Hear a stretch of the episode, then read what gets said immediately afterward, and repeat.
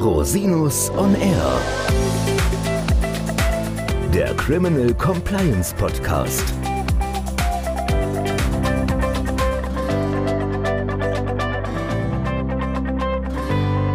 Herzlich willkommen zum Criminal Compliance Podcast. Schön, dass Sie wieder eingeschaltet haben. Mein Name ist Christian Rosinus und in unserem heutigen Thema geht es um Sanktionen. Natürlich aus konkretem Anlass. Und ich möchte da nicht alleine drüber sprechen. Ich habe meinen ganz tollen Gast oder beziehungsweise eine ganz tolle Gästin eingeladen, Frau Dr. Lara Loka von der Kanzlei Blomstein. Herzlich willkommen, liebe Laura. Ja, vielen Dank für die Einladung. Ja, danke, dass du heute die Zeit gefunden hast, so kurzfristig über das Thema Sanktionen zu sprechen. Ist ja aktuell in aller Munde aufgrund des Konflikts zwischen Russland und der Ukraine, also konkret der Invasion. Da hat die Europäische Union und auch die US-amerikanische Seite verschiedene Sanktionen beschlossen. Und ich denke, wir sollten mal darüber reden, was grundsätzlich Sanktionen überhaupt sind und was konkret jetzt da Regelungsmechanismus ist. Vielleicht kannst du mal Bevor wir jetzt in Medias Res gehen, erstmal kurz dich vorstellen, was machst du so, damit unsere Hörerinnen und Hörer so eine Idee haben. Und dann gehen wir quasi weiter mal zum Thema Sanktionen. Ja, sehr gerne. Also, wie du schon sagtest, ich bin Rechtsanwältin, ich bin bei der Kanzlei Blomstein. Unsere Kanzlei ist eine Boutique, die sich neben Kartellrecht und Vergaberecht insbesondere auf Außenwirtschaftsrecht spezialisiert. Wir beraten also zu jeglichen Themen der Exportkontrolle und vor allem auch des EU-Sanktionsrechts und unterstützen natürlich auch gerne im Bereich Compliance und ähnliches. Super, das heißt, ihr beschäftigt euch schon seit vielen Jahren auch mit dem Thema Außenwirtschaftsrecht und natürlich gibt es verschiedene Sanktionsregime. Vielleicht kannst du unseren Hörerinnen und Hörern mal grundsätzlich erklären, wie diese Sanktionen aussehen, also was es überhaupt bedeutet, eine Sanktion. Die sind ja auch sehr heftig strafbewehrt. Also ich habe auch in der Strafverteidigung viel mit solchen Themen zu tun, wenn Verstöße kommen. Aber vielleicht kannst du mal grob erklären, was das für ein Lenkungsmechanismus ist und welche Richtung das zielt. Ja, also Sanktionen sind so hoheitliche Maßnahmen, sowohl gegenüber Staaten, aber als auch gegenüber nichtstaatlichen Akteuren außerhalb des klassischen Handelssektors, die aus außen- und sicherheitspolitischen Gründen angeordnet werden. Das heißt, sie untersagen oder beschränken gewisse Handlungen oder Rechtsgeschäfte im Außenwirtschaftsverkehr gegenüber einem bestimmten Land oder bestimmten Personen. Ziel ist es in der Regel, auf einen bestimmten Staat Druck auszuüben und damit zu einem völkerrechtskonformen Verhalten zu veranlassen. Da gibt es natürlich sehr viele unterschiedliche Formen, wie man das machen kann, wie wir jetzt auch ja aktuell in der Russland-Situation gesehen haben. Also es gibt ja schon lange Sanktionen, bekannt sind ja auch die Sanktionen im Kontext mit dem Iran oder mit Terrorismusfinanzierung. Jetzt aktuell gibt es Sanktionen oder verschärfte Sanktionen gegen Russland. Kannst du mal bitte beschreiben, was da so die Regelungen sind, die da in den letzten Tagen in Kraft getreten sind oder geplant sind?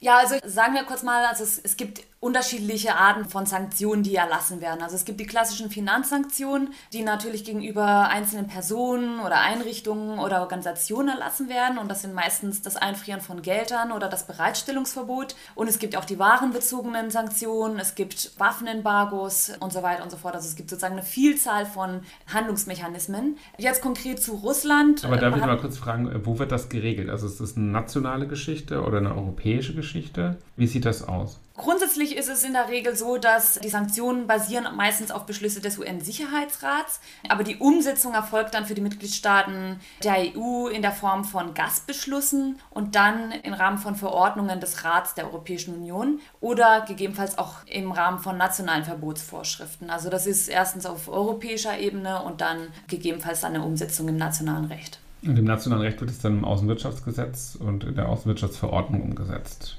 Genau. Also du hast gerade erwähnt Finanzsanktionen. Finanzsanktionen bedeutet Sanktionen gegen Unternehmen und oder Individualpersonen hinsichtlich der finanziellen Verhältnisse, also Bankkonten und so weiter und so fort. Warenströme, die behindert wären, wie läuft das konkret ab zum Beispiel? Ja, das kann auch sehr unterschiedliche ähm, Formen annehmen. Also es, es, kann entweder konkrete Waren, Handelsverbote mit bestimmten Waren bedeuten, wie zum Beispiel das klassische Waffenembargo, mhm. oder aber auch sozusagen High-End-Technology oder Dual-Use-Güter, also Güter mit doppeltem Verwendungszweck, das heißt, die sowohl zivil als auch militärisch verwendet werden können. Das können aber auch Waren oder Güter im Bereich des Energiesektors sein und da erlässt man einfach gewisse Handelsbeschränkungen, das heißt zum Beispiel Ausfuhrverbote, Verkaufsverbote, Importverbote. Das hat halt sehr, sehr viele Formen und je nachdem, wie man sozusagen auf europäischer Ebene vorangeht, nimmt das dann konkrete Gestaltung an sozusagen. Es gibt ja auch Genehmigungsvorbehalte, dass man bestimmte Ausfuhren genehmigen lassen vorher muss. Genau, genau. Okay, also das war grundsätzlich, wie so ein Sanktionsmechanismus funktioniert. Jetzt kommen wir nochmal zurück zum Thema Russland. Also was gibt es jetzt konkret für Maßnahmen der Europäischen Union und vielleicht auch der USA im Hinblick auf Russland konkret, Russische Föderation? In Bezug auf Russland, die Maßnahmen wurden immer wieder angepasst und das hat sehr viele verschiedene Ebenen. Also ganz konkret, also zum einen wurden anfangs erstmal nur die klassischen Kapitalbeschränkungen erweitert, zum Beispiel mit denen die Bereitstellung von Finanzmitteln an Russland, seine Regierung oder der Zentralbank untersagt wurden. Dazu kam dann irgendwann die Listung von den 351 Mitgliedern des russischen Parlaments. Das heißt, deren Vermögenswerte wurden erstmal eingefroren und man durfte dann keine wirtschaftlichen wirtschaftliche Ressourcen oder Gelder zur Verfügung stellen.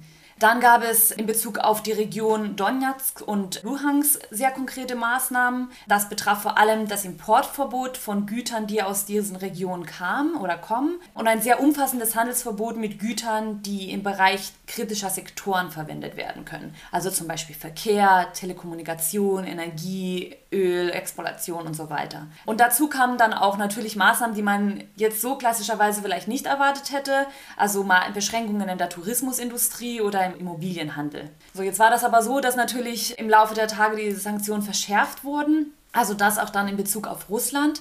Dazu vielleicht kurz nochmal sagen, dass es eigentlich schon bereits seit 2014 Sanktionen gegen Russland gab, die damals schon als Reaktion auf die Handlungen in Bezug auf die Krim erlassen wurden. Und die wurden jetzt auch nochmal erheblich verschärft. Das umfasst einmal sehr umfassende Handelsbeschränkungen in Bezug auf Dual-Use-Güter und Ursprünglich war es so, dass man diese Güter zum Beispiel nur nach Russland ausführen durfte, wenn sie nicht für eine militärische Verwendung äh, genutzt werden. Und jetzt ist einfach ein umfassendes Verbot von Verkauf, Ausfuhr, Lieferung und Verbringung erlassen worden. Das heißt, der Handel mit den Dual-Use-Gütern ist jetzt einfach viel, viel weitreichender eingeschränkt worden als ursprünglich.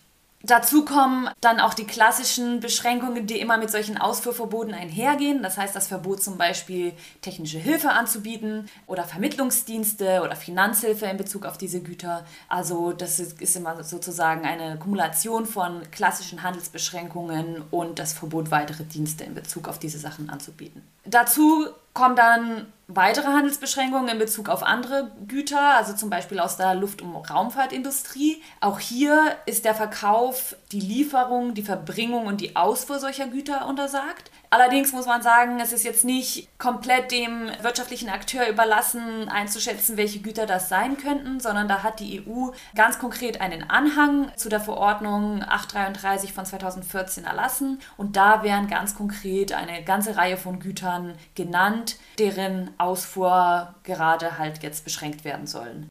Neben der Beschränkungen für Güter aus dem Bereich Luft- und Raumfahrt hat der Gesetzgeber aber auch sehr umfassende Handelsbeschränkungen für Güter aus dem Bereich Hochtechnologie erlassen. Dazu gehören zum Beispiel Halbleiter, Software, Telekommunikationsausrüstung, Sensoren und Laser und auch noch viele weitere. Ähm, und diese werden ebenfalls ganz konkret in Anhang 7 genannt, der ähm, mit der neuen Verordnung oder mit der angepassten Verordnung 833 von 2014 erlassen wurde. Und dann hat man natürlich auch weitreichende Finanzsanktionen, also vor allem in Bezug auf den Finanzmarkt. Diese wurden jetzt auch erweitert. Also dazu gehört zum Beispiel auch das Verbot, Einlagen von russischen Personen zu akzeptieren, wenn diese den Wert von 100.000 Euro übersteigen. Es gibt Beschränkungen in Bezug auf Wertpapiere, in Bezug auf Kredite, Darlehen und weitere Geldmarktinstrumente. Und natürlich das Klassische, was eigentlich bei den meisten Sanktionen enthalten ist, das Einfrieren von Geldern von bestimmten Personen, hier konkret russischen Politikern und belarussischen oder Mitgliedern der belarussischen Streitkräfte. In Bezug auf dieses Einfrieren von Geldern muss man sagen, dass damit immer ein umfassendes Bereitstellungsverbot einhergeht. Das heißt, man darf diesen Leuten oder diesen Personen weder Gelder noch wirtschaftliche Ressourcen zur Verfügung stellen. Hm, okay, verstanden. Man muss dazu sagen, wir sprechen ja heute am 27. Februar miteinander, also an einem Sonntag. Kann sein, dass sich in den nächsten Tagen da noch einiges tut. Das ist ein dynamisches Verfahren und zum Beispiel heute geht durch die Presse, dass auch SWIFT abgestellt werden soll für bestimmte russische Banken, was eigentlich keine klassische Sanktion ist, aber natürlich irgendwie in diesem Sanktionskatalog auch eine Maßnahme ist, die ergriffen wird, um genau. da entsprechend einzugreifen. Genau, da müssen einfach die Unternehmen up-to-date bleiben, weil einfach die Sanktionen sich jetzt schon in den letzten Tagen regelmäßig geändert haben und da muss man einfach genau einen Überblick behalten, was jetzt das eigene Geschäft betrifft und was nicht. Okay, vielleicht gehen wir erstmal, springen wir einen Schritt zurück. Was passiert, wenn man gegen die Sanktionen verstößt? Also wenn man gegen die Sanktionsverbote verstößt? Was wäre dann die Rechtsfolge? Ja, also Sanktionsverstöße haben natürlich strafrechtliche Konsequenzen. Das richtet sich sowohl an die einzelnen natürlichen Personen als auch im Dann Ergebnis. Folge im, im, Ergebnis im Rahmen der Verbandsgeldbuße dann gegen die Unternehmen natürlich. Also genau. die Straftat begeht eine Individualperson, aber im deutschen Strafrecht gibt es ja dann die Verbandssanktion, die quasi anknüpft an entsprechendes Individualverschulden. Genau, und da ist sozusagen eine Freiheitsstrafe möglich, in einzelnen Fällen natürlich auch Bußgelder und für das Unternehmen natürlich dann, wie du schon sagst, ist im Rahmen der Unternehmensgeldbuße sehr hohe Geldbußen.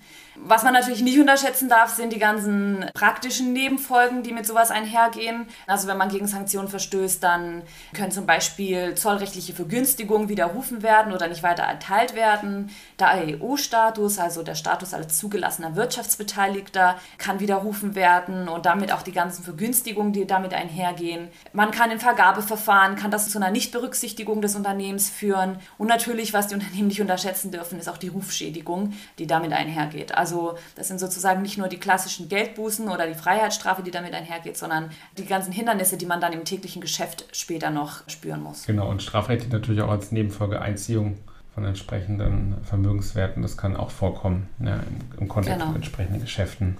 Die ist auch sehr erheblich in dem Kontext. Also die Strafverfolgungsbehörden sind da regelmäßig sehr hinterher und es wird auch sehr hart verfolgt, auch zu Recht entsprechende ja. Verstöße. Ja, das heißt, Individualpersonen, Unternehmerinnen, Unternehmer, Unternehmen müssen sich auch schützen. Wie macht man das am besten? Also wie bleibt man auch up-to-date zum Beispiel? Oder vielleicht gibt es auch vertragliche Regelungen, die man machen kann für so eine Situation. Also was gibt es da für eine Palette an Möglichkeiten? Ja, also wir haben ja auch schon gesagt, das Wichtigste ist erstmal, dass man up-to-date bleibt, die Entwicklungen weiter beobachtet, um sicherzugehen, dass man bei den Regelungen, die das eigene Unternehmen betreffen, soweit es geht, auch immer sozusagen im Blick behält. Dazu bietet sich an, am besten, je nachdem wie das Unternehmen aufgestellt ist, so eine Art Taskforce einzurichten, die jetzt die notwendigen unternehmensinternen Maßnahmen ergreift und dazu gehört unter anderem die Geschäftspartner-Screen, am besten eigentlich aus allen Abteilungen, also aus allen Unternehmensabteilungen. Und dazu gehören auch die indirekten Kontakte, weil es zum Beispiel sein kann, dass zwar mein direkter Geschäftspartner nicht sanktioniert ist, aber die Muttergesellschaft oder ein Unternehmen aus dem Konzern, was sozusagen mein Geschäftspartner kontrolliert. Das heißt, die Screening-Mechanismen müssen wirklich funktionieren und sollten eigentlich auch immer tagesaktuell sein. Also du weißt, das Ganze kann sich innerhalb von einem Tag zum nächsten ändern und plötzlich ist der Geschäftspartner auf einer Liste. Ja, es gibt ja die Listen, die im Internet veröffentlicht sind. Ne? Ähm, die sind, glaube ich, die aktuellsten Listen, wenn ich es richtig sehe. Und dann gibt es ja Tools, zum Beispiel im SAP, wo entsprechende Abfragen gemacht werden. Ich weiß nicht, wie tagesaktuell sie sind, aber die sind natürlich auch wahnsinnig wichtig. Aber ich glaube, man sollte immer auf jeden Fall beides nutzen, gerade in so einer akuten Phase. Genau, also mit Software haben eigentlich bisher unsere Mandanten immer gute Erfahrungen gemacht. Da gibt es sehr spezialisierte Angebote für diese Screening-Mechanismen und die sind eigentlich auch immer tagesaktuell und die sollte man auf jeden Fall auch immer nutzen, weil man sonst wahrscheinlich gar nicht mehr hinterherkommt. Also je nach Größe des Unternehmens können das ja hunderte oder tausende Geschäftskontakte sein, die gescreent werden müssen. Das Ganze läuft dann meistens automatisiert im Hintergrund über Nacht und dann hat man am nächsten Tag den Treffer oder halt nicht. Genau, das funktioniert ja auch sehr gut. Genau. Ganz wichtig ist natürlich, die eigenen Produkte zu kennen. Also fallen sie unter die Guterlisten, die jetzt die relevanten Produkte listen, also zum Beispiel aus dem Bereich Verkehr, Telekommunikation, Luftverkehr und so weiter. Also wir hatten ja schon erwähnt, dass die neuen Verordnungen oder beziehungsweise die angepasste Verordnung jetzt eine große Masse an Gütern erfasst und damit Handlungsverbote einhergehen. Und da sollte man wirklich jetzt am besten seine eigenen Produkte nochmal anschauen und gucken, ob sie nicht vielleicht doch von solchen Listen erfasst sind. Und lieber auch einmal mehr prüfen, ob die eigenen Produkte nicht doch noch Dual-Use-Güter sind, weil das hängt häufig von sehr fein technischen Voraussetzungen ab. Und ja, du glaubst gar nicht, wie viele oder was der Anhang 1 der Dual-Use-Verordnung alles erfasst. Das sind Tausende von Gütern und aber auch Software und Technologie. Und diese Liste wird halt auch nicht ganz unregelmäßig aktualisiert. Also da sollten Unternehmen sich sicher sein, dass deren Güter nicht davon erfasst sind. Bei bestehenden Unsicherheiten oder sozusagen, wenn man immer noch ein Restrisiko erkennt, dann lieber erstmal die Transaktion stoppen, bis man sichergestellt hat, dass diese nicht gegen bestehende Sanktionsvorschriften verstoßen. Das ist natürlich das Letzte, was die Unternehmen hören wollen, aber das ist leider sozusagen die beste Risikominimierungsmaßnahme. Und natürlich in so einem Fall auch, was nicht ganz unerheblich ist, prüfen, ob die eigenen Verträge sogenannte Vertragsklauseln haben oder Sanktionsvertragsklauseln, die eine sofortige Kündigung bei relevanten Sanktionen ermöglichen. Also die Unternehmen sollten sozusagen die eigenen Verträge nochmal prüfen und schauen, haben wir solche Klauseln enthalten oder nicht. Gut, das ist natürlich ein ganzes Bündel an Maßnahmen, aber gut, das lässt sich einfach nicht ändern. Das ist auch notwendig in dem Kontext. Ja, was können wir noch den Unternehmen an die Hand geben? Also ich glaube, was, was man vielleicht erstmal erwähnen sollte in Bezug auf die Sanktionen, ist, dass natürlich diese ganzen Handlungsverbote auch gewisse Ausnahmeregelungen enthalten. Zum Beispiel auch bei den Dual-Use-Gütern sind Ausfuhren für medizinische Zwecke oder humanitäre Zwecke erlaubt. Dann gibt es sogenannte Grandfather Clauses. Das bedeutet, für die Erfüllung von Altverträgen gibt es unterschiedliche Übergangsregelungen. Die sollte man auf jeden Fall auch nochmal prüfen oder prüfen lassen, um zu schauen, ob man nicht doch da noch sozusagen einen Altvertrag erfüllen kann, der vor Erlass der Sanktion abgeschlossen wurde. Und ansonsten immer schauen, wie geht man mit den eigenen Tochtergesellschaften um, wie geht man mit den eigenen Produkten um, mit den eigenen Kunden.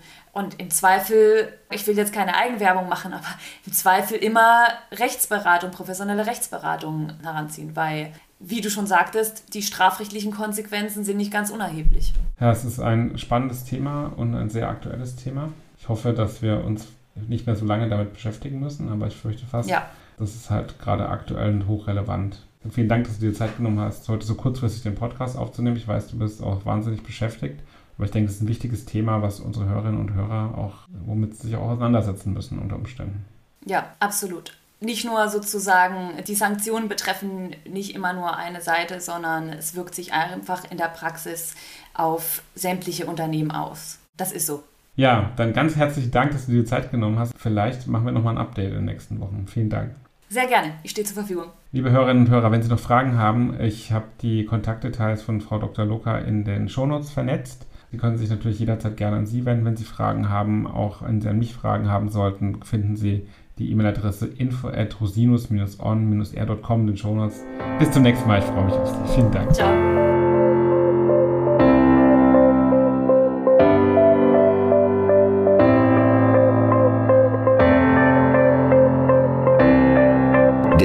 Podcast stellt lediglich einen allgemeinen Überblick über rechtliche Themen dar und ersetzt selbstverständlich keine Rechtsberatung zu konkreten Fragestellungen im Einzelfall.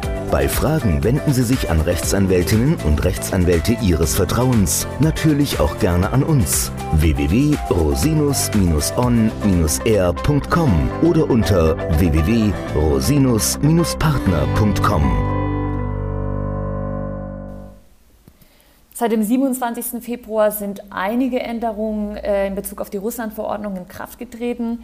Das bezieht sich sowohl auf diverse Finanzsanktionen, auf Listungen von Personen. Es sind äh, Politiker aus dem Umfeld von Putin hinzugekommen. Es gibt Journalisten, die sanktioniert wurden. Es gibt Einschränkungen im Bereich der Medien. Also es dürfen zum Beispiel Inhalte von bestimmten Personen oder Organisationen ausgesendet werden oder die Sendung in irgendeiner Weise ermöglicht werden. Das betrifft zum Beispiel die Nachrichtensender Sputnik oder Russia Today Germany. Es gibt aber auch Einschränkungen im Bereich Luftfahrt. Es dürfen zum Beispiel russische Luftfahrzeuge den, den europäischen Luftraum nicht überfliegen, mit Ausnahme zum Beispiel für Notfalllandungen oder ähnliches. Außerdem, was natürlich in den Medien schon seit längerer Zeit angekündigt wurde, natürlich die Einschränkungen zum internationalen Zahlungssystem SWIFT.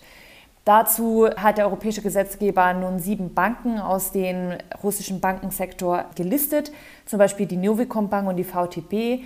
Diese wurden jetzt aus dem SWIFT-System ausgeschlossen.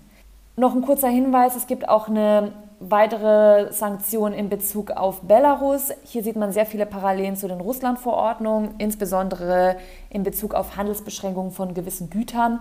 Zum Beispiel wurden auch jetzt der Handel mit Dual-Use-Gütern nach Belarus oder zur Verwendung in Belarus erheblich eingeschränkt.